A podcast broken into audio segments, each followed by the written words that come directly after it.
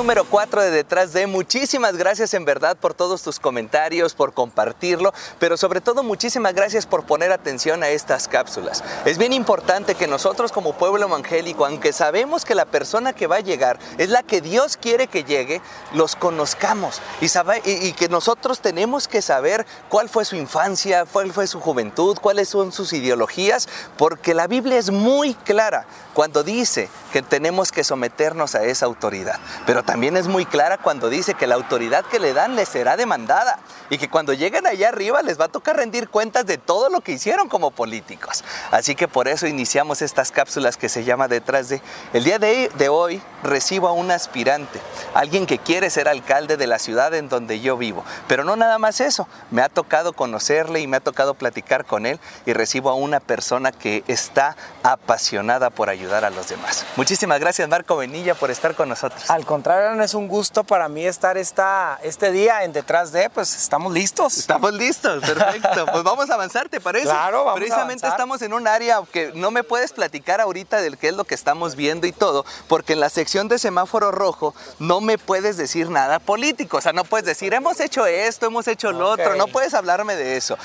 Lo único que me puedes platicar en semáforo rojo, y yo no te puedo hablar abiertamente de Dios, pero sí lo que puedes contarme es ¿Quién es Marco Bonilla? ¿Qué hace Marco Bonilla? ¿Cómo llegó Marco Bonillo a esto? Entonces quiero empezar a preguntarte, de niño, ¿tú te imaginabas esto? Fíjate que, que, la. Bueno, yo tuve una tía, una tía abuela, Alicia, Licha, mi tía Licha, que era muy panista de niño. Cuando yo era niño. Me, me, acuerdo que me llevaba desde muy pequeño a mítines y que me encantaba a mí ondear las banderas. Y que vivíamos ahí en la calle 11, 30, 11, muy cerca de lo que es hoy el Canal 9. Ok, sí, sí, sí, cómo no. Y le decía yo a mi abuela y a mi mamá, y vengo, voy con los panistas al crucero, ¿no? Y, desde muy niño iba yo de porra ahí a ayudarles. Y este, pues, eh, desde ahí empezó como que a nacer el miel interés, pero ya en la secundaria, Aaron, me tocó ser presidente de sociedad de alumnos. Fíjate, estuve en la sociedad de alumnos en primaria. Bueno, bueno, cuando, a ver, es bien importante eso. Me ha tocado, hemos entrevistado a varios políticos y me ha tocado que me dicen que desde la secundaria y desde la escuela ya buscaban ser jefes de grupo y buscaban. Entonces, a ti te tocó también me tocó ser presidente de sociedad de alumnos en la secundaria y siendo ¿En presidente. Secundaria estabas? En la técnica 72, aquí en Paseos de Chihuahua. Así es. Era una escuela, por cierto, nueva creación y por eso se vincula el tema, ¿no? Eh, eh, tenía dos, era, yo fui la segunda generación de esa, de esa secundaria y pues cuando nace una secundaria tú sabes que nace pues sin espacios deportivos suficientes, sin espacios inclusive salones, aulas suficientes. Y bueno, pues el terreno era limitado y en el área que nosotros teníamos la cancha de fútbol querían construir la dirección de la escuela. Entonces, bueno, desde ahí organicé una manifestación estudiantil para evitar esa situación y se nos ocurrió una idea, poder solicitar la ampliación de la secundaria con un parque anexo a la misma y para eso tuvimos que recurrir al municipio de Chihuahua. Y ahí fue como empezó la. Me atendió el presidente entonces, eh, eh, Gustavo Ramos Becerra, eh, en una audiencia pública ahí en la, en la Plaza de Armas y platicamos con él el tema. Se pudo hacer esta donación, rescatamos nuestra cancha. Espérate, me imagino al, doctor Gustavo. Este, me imagino así sí, sí, 13 sí, años, 13 años. Y, no, es que nos organizamos y todo, ha haber sido muy padre. Divertidísimo. O sea, digo, yo me imagino, lo tuyo es una experiencia increíble porque me imagino que en ese momento tú te diste cuenta que sí se podía hacer algo. Sí, y, no solamente eso, después me tocó que me convocaran a un torneo de fútbol al Instituto La Salle cuando llegué yo a las canchas del Instituto La Salle, pues digo, un instituto privado. Y Dijiste, ¿por qué no tengo esto? Exactamente. Sí, claro. y yo dije, yo algún día quisiera ser presidente municipal para que todos los niños y jóvenes en Chihuahua jugaran como juegan los niños del Instituto La Salle. Y desde ahí nació por mí esa vocación. En el Colegio de Bachilleres 4 fui eh, presidente del Comité de oh, Programación. Del ah, y, luego, y luego en la universidad, en la Facultad de Derecho, pues fui consejero técnico, consejero universitario en primeros lugares siempre y candidato a la presidencia de la Sociedad de Alumnos, donde la perdimos con Tavo Esparza por bien poquito, en un escenario súper complejo que era cuando el PRI reinaba en la universidad. Sí, como Fíjate que me ha tocado eso. Este, a mí me tocó trabajar en los medios de comunicación desde, desde muy chico. Tenía 14, vamos a hacernos un poquito más para acá. Tenía 14 años cuando inicié a trabajar ahí en GRD. Y, y, me ha tocado que mucha gente me decía, que tú no eras priista, que tú no eras esto. a ver, espérate. Pues lo que pasa es que a nosotros nos contrataban los que estaban en el gobierno. Así es. o sea, no, no, tú no perteneces a ningún partido. O, sea, eh, en derecho era, era diferente porque la mayor parte de los había partidos, claro, o eran presidente del partido, gobernador, o ah, alcalde, o funcionario. Eres profe, ¿no? Soy catedrático actualmente en la Facultad de Derecho con mucho gusto. Pero te quieren o no, di la verdad. Yo creo que sí, más les vale que digan que son mis alumnos, porque si no. O sea, sí se llenan tus clases, si eres de los primeros en llenarlas. Fíjate que casi nunca tengo inasistencias, yo se me da mucho orgullo y en la evaluación de los semestres anteriores he estado muy contento porque me evalúan muy bien los alumnos.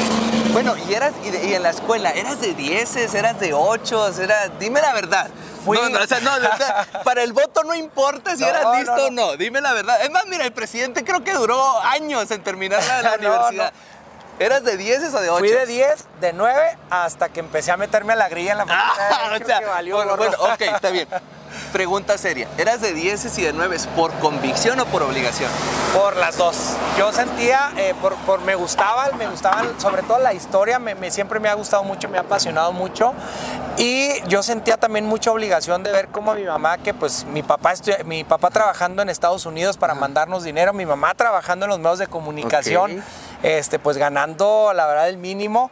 Eh, yo sentía también como una obligación el estudiar y retribuirle su esfuerzo con el esfuerzo personal. ¿Cuántos años, cuántos años te tocó que tu papá estuviera afuera? Eh, pues yo, desde que yo tengo cinco años, mi papá vive en Estados Unidos hasta a la fecha. Hoy vive en Odessa. Fíjate qué padre, coincidimos, coincidimos en, No es ausente, porque pues de alguna manera te estuvo ayudando, ¿no? Pero, pero sí no estaba. Es difícil, Marco, es difícil crecer sin, sin, sin una figura paterna que seguir. Fíjate que sí es difícil. Yo la verdad es que pues en mis partidos eh, en mis campeonatos en el fútbol, pues mi papá no estaba, le tenía que estar le tenía tocar trabajar en Estados Unidos para pues, mantenernos. Eh, en las graduaciones mi papá nunca me acompañó. En mi boda me llegó de sorpresa y para mí fue una emoción muy grande. ¿Cómo fue? Cuéntame. Pues de repente un día me dijo, oye hijo, este eh, estaba yo en la casa y me dijo, oye hijo, pues qué lástima que no pueda estar contigo. ¡Ah! ¡Te la jugó! ¡Te la jugó! Me da muchísima, muchísimo sentimiento no poder estar contigo y no sé qué de repente tocaron la puerta y abriera él, ¿no? Mucha Hijo, no juegues, sí, la verdad es que me acompañó en la boda por la iglesia y pues la, muy satisfactorio porque anteriormente no había estado en muchos momentos importantes. Pero en el NES estuvo. Pero bueno, pues yo sé que era por, por, por mantenernos, por sostenernos y era porque no podía venir, ¿verdad? Porque no podía volver a cruzar. Sí, claro. Bueno, y ahora que entiendes, porque, porque pues ya eres un adulto, ya te casaste, ¿tienes hijos?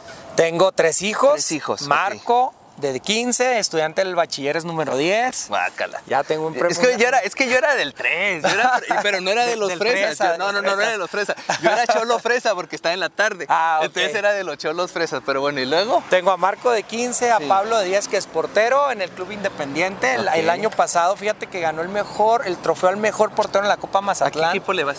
Yo le voy al América.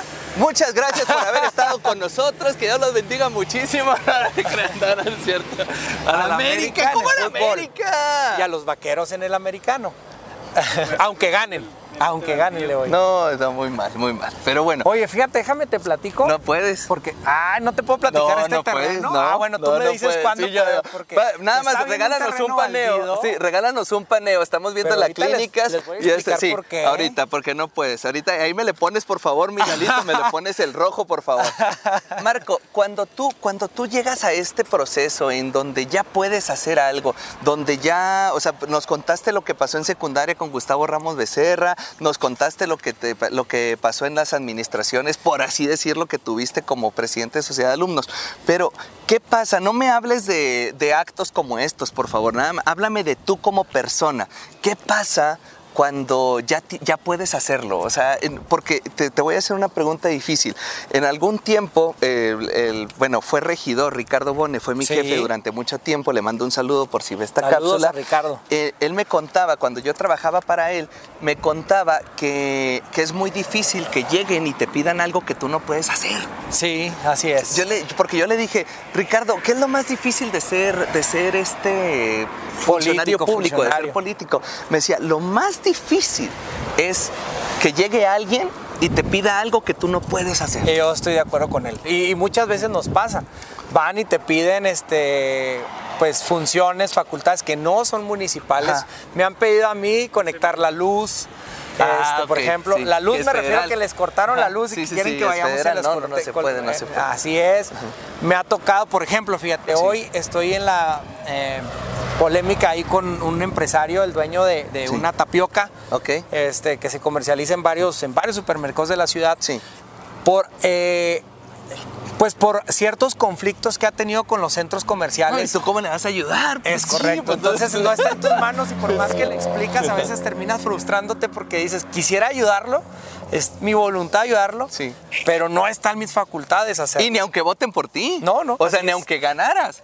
porque hay cosas que realmente no se pueden. Pero bueno, vamos a empezar con el semáforo amarillo porque sé que tú ya te mueres por contar lo que está pasando. Entonces vamos a empezar por el semáforo amarillo. Es una sección muy complicada, Marco. Está inspirada, sabes que me, a mí lo que más me sorprendió en la política cuando fueron los debates de Hillary y de Trump, me, me sorprendió mucho en uno de los debates el moderador le pregunta, ahora para finalizar, díganme algo bueno el uno del otro. Hijo, la cara de Trump y la cara de Hillary fue así como que, ¿y ahora qué hago? Entonces, nos gustó muchísimo y está basado en que la Biblia es muy clara, Marco, cuando habla que tu, que tu lengua es una espada de doble filo. Así es. Y, también, y también el Señor nos enseñó que si tu enemigo tiene hambre, le tienes que dar de comer y si tu enemigo tiene sed, le tienes que dar de beber. Entonces, nosotros no somos el Señor como para lograrlo, pero deberíamos de hacerlo. Pero, pero sí en esta sección de semáforo amarillo te voy a dar ciertos nombres y lo único que me puedes decir son cosas buenas. No me puedes decir nada malo. No me puedes decir, no me gusta que es nada. Puras cosas buenas y algo positivo de su persona. Voy a empezar con uno difícil, Javier Corral. Excelente parlamentario, creo que el mejor que tiene México, un hombre un hombre férreo, con visión, talentoso. Ajá. Perfecto. Andrés Manuel López Obrador. Persistente, es un hombre muy persistente, este, mucho, muy persistente. Y bueno, pues creo que quiere lo mejor eh, sentimentalmente para, para México, aunque a veces las decisiones no sean tan aceptadas, pero quiere lo mejor para el país. ¿Estás listo para uno más difícil todavía? Sí, sí, sí. César Duarte. Un hombre que apoyó mucho la educación. Perfecto. Eso es bonito, Marco, bonito. Semáforo amarillo terminado y entramos en semáforo verde, en donde tú ya puedes hablar de lo que quieras hablar, donde ah, tú ya pues. te puedes explayar y puedes dar el mensaje que quieras dar. Así que Marco Bonilla, adelante. Gracias, Aaron. Pues bueno, miren, ahora sí comentarles, estamos viendo de fondo un encargo que nos hizo la presidenta municipal a comenzar la administración, la Clínica Riveras de Sacramento nos encomendó sacar ese proyecto y, la verdad es que el proyecto no fue nada sencillo porque comenzamos en un terreno allá a la orilla de la carretera, a espaldas de una gasera donde cuando venimos a revisarlo, pues era, no era factible por protección civil hacer una clínica ahí, ¿no? Entonces empezamos a buscar otro terreno y este que vemos ya estaba donado desde la administración de Marco Quesada una asociación civil. Entonces, eso sucedió y luego sucedió también que la Fundación Adelaida Lafont ya no quería hacer otra clínica en Chihuahua. Tenemos dos. Sí. Esta es la tercera. Porque. Oye, espera, déjame te interrumpo. O sea, por ejemplo, la gente que está aquí tiene que tener servicio médico para venir o cómo no, está la es totalmente para cualquier persona. Eh, nosotros le damos un vale a, las personas de aquí de la colonia Riveras. Además, era una, fíjate. Para la gente que nos está viendo, estamos en una colonia que está alejadísima de, la ciudad. O sea, se llama Riveras, de Sacramento. ¿Podría haber sido otro municipio en algún momento o qué? Pues tiene la población inclusive superior a muchos municipios del estado. Más de la mitad de los, de los municipios del estado eh, tiene la población. Bueno, pero estamos lejísimos, o sea, de hecho estamos en la carretera hacia Ciudad Juárez. es la salida. Y me imagino que para las personas de aquí ir a una clínica o ir a un hospital es muy complicado. fíjate, ah, para ir a una clínica, el centro de salud más cercano está a 7 kilómetros y tenían que tomar dos o hasta tres rutas de camión. Y esto, bueno, pues les queda a pie de su casa, caminando se pueden venir, ¿verdad? En el semáforo verde es donde tú ya puedes hablar. Pesitos. Fíjate, 10 pesos, fíjate, en el semáforo verde es donde tú puedes hablar de, política y yo de Dios. Fíjate cómo es clara la Biblia cuando dice que a, los, a las personas y a las autoridades Dios los usa para servir al pueblo. Y cuando, cuando tú tienes este encargo que te hace la, presidenta. y que ustedes son políticos, o sea, cómo Dios bendijo esta colonia a través de, a través de poner en tu corazón que, se hiciera este proyecto? Fue bien complicado, de verdad bien complicado, porque Adelaida nos decía, bueno, si tú no me pagas el adeudo que traes de la clínica anterior de Chanita, yo no puedo yo no puedo hacer una clínica nueva, ¿no? Entonces, bueno, vimos el mecanismo para poder resarcir esta situación, acordamos la creación y luego fue, con, fue convencer al, propietario de este terreno, que es una asociación civil, que nos donaron una parte para convertir la clínica. Y bueno, después de meses y meses y meses de gestión, hoy la clínica Riveras de Sacramento es una realidad y le da esperanza y dignidad a los vecinos de la colonia Rivera de Sacramento. Y por eso este terreno está así. Todavía, porque, es parte de la asociación civil. así es, ya, es, ya tiene propietarios la asociación civil y bueno, pues ahí va a desarrollar la misma un proyecto. Marco, ¿Por qué quieres ser presidente? No me digas para ayudar a la gente. No, me digas eso. No me digas, no me digas qué acciones, no me digas qué propuestas. Tú, Marco, o sea, tu persona, ¿por qué quisieras ser presidente? No te voy a decir propuestas, pero yo te quiero decir que yo quiero ser presidente para ser la ciudad más competitiva del país y la ciudad que tenga la mejor calidad de vida de México. Okay. Y eso es factible de hacerlo si trabajamos en una alianza como lo hemos venido haciendo con las organizaciones de la sociedad civil, con las, los empresarios de Chihuahua, a través de las grandes iniciativas que se han creado, Chihuahua Futura, Chihuahua Invest, de la figura del City Manager, que también ah, es algo que nos va a permitir darle continuidad a las políticas públicas del gobierno municipal. Entonces quiero colaborar a, a esa situación y colaborar desde luego también, Aaron, a que sea una ciudad más igualitaria e incluyente para todas y para todos. Que todos nos sintamos parte de Chihuahua. Ya no hablar de Chihuahua del Norte, el Chihuahua del Sur, como luego se dice, sino de Chihuahua como una, sola, como una sola ciudad, con igualdad de servicios públicos, igualdad de calidad de vida para vivir. Fíjate que es bien importante, Marco. Yo, yo te escucho, yo, yo te veo y, me gusta, me gusta mucho lo que nos cuentas. A mí me tiene muy triste y muy decepcionado muchas cosas que han pasado en el país y muchas cosas que han pasado en el, incluso en el estado, en, la ciudad y demás, porque luego nosotros como, como gente que ve los toros desde la barrera, pues se nos hace más fácil criticar o señalar o, esto. Y es bien importante ver que por lo menos la persona, el corazón de la gente, de la, del que ocupa el cargo, está enfocado en esto. Entonces me gustaría preguntarte, ¿tu corazón a qué está enfocado? O sea, ¿qué, qué tus sentimientos hacia dónde van? Al servicio, yo creo, definitivamente. Fíjate que yo creo que Dios ha infundido en mí tiempo. ¿Crees en Dios? Totalmente. Y, lo, y consagro todos mis días a Él, ah, desde luego. es lo primero que hago al levantarme y lo último que hago al acostarme. Todos los días este, consagro el día que sea productivo para Él. Y bueno, pues eh, ahí lo que, lo que yo te diría es que yo creo, sobre todo de los textos que más me gustan bíblicos es la parábola de los talentos. Ah, es muy buena. ¿verdad? y entonces yo creo que a Dios a uno les da un talento, a otros, a, uno nos da un talento, a otros les da tres, a otros les da cinco, y que nosotros tenemos que multiplicar esos talentos, ¿verdad? Y ponerlos a disposición de la gente. Y eso es lo que hemos hecho desde el gobierno municipal, poner ese talento, esa vocación por servicio, a, pues ponérsela al servicio a, las familias de Chihuahua. Marco, me gustaría que ya estamos por cerrar, ya me indicaron que tenemos 19 minutos. ¿Algún mensaje que le quieras decir a la gente? Pues bueno, eh, eh, fíjate que fue para mí muy significativo, significativo venir a esta colonia Riberas de Sacramento, Aaron, porque esta colonia es precisamente donde nosotros vimos muy, muy de lleno la vocación de servicio en la misma. Cuando nosotros llegamos, eh, recuerdo muy bien que en un parque, en el parque principal de la colonia, una vecina le decía a la alcaldesa, Maru, váyase de aquí antes de que oscurezca, porque aquí, después de que se mete el sol, se, aparece el chamuco. ¿Verdad? Y eso, fíjate, te da risa, pero también dices tú, caray, pues, sí, ¿por qué? Claro, sí, sí, sí. Cuando empezamos a trabajar aquí con una intervención instruida por la alcaldesa Maru Campos de Yusaid, eh, nos dimos cuenta de esa desesperanza y esa incredulidad que había de las familias de aquí. Y nos hemos dedicado a transformar la realidad de Riveras. Bueno, ya estaba construido este colegio que vemos aquí. Fíjate, Promesa Educativa para México es una gran asociación civil, lo construyó. Nosotros colaboramos con ellos en la construcción de los domos que están en el área deportiva. Pero este es un colegio semiprivado porque hay asociación pública-privada que permite que los niños se les cobre 300 pesos de cuota, pero les dan almuerzo, eh, desayuno, comida y también actividades extraescolares. Órale. Entonces, bueno, aquí apoyamos, apoyamos con la construcción de la clínica, hicimos dos unidades deportivas desde la Dirección de Desarrollo Humano y Educación. Y en la técnica también me estabas contando, hicieron y le pusieron a la secundaria técnica, le pusieron un techo eh, también. Le, pusimos un domo y también hemos estado haciendo otro tipo de actividades en laboratorios, cursos de robótica en la secundaria para preparar a nuestros niños, a nuestros jóvenes. acabamos de terminar el Centro Comunitario San Martín, que también es una alianza importantísima entre los empresarios y el gobierno municipal de Chihuahua. Yo creo que eso es muy importante, ¿no? O sea, combinar los diferentes sectores de la ciudad, no, bueno, sectores económicos, por así decirlo, y, de, empleo. Ah, eh, nosotros hemos trabajado haciendo eso, Aaron, desde, desde el primer día.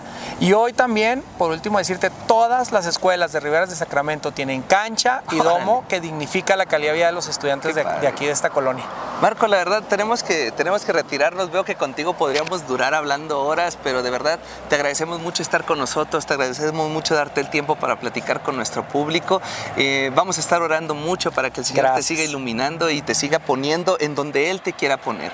Estoy, estoy convencido de que existe un plan maravilloso para tu vida y estoy convencido de que Dios tiene algo espectacular y que te va a sorprender de gran manera. Así que muchísimas gracias por estar con nosotros y muchísimas gracias por prestarte a esto. Al contrario, gracias a ti, Aaron, y pues un saludo a toda la comunidad evangélica y pues desde luego pedirles, como tú dices, que, pues oren por nosotros para que a Chihuahua le vaya bien. Exactamente. Marco, muchas gracias. Muchísimas gracias a ti por ver este video, por comentarlo, compárteselo a quien tú quieras y muchísimas gracias por siempre estar al pendiente de estas redes sociales. Que Dios te bendiga muchísimo.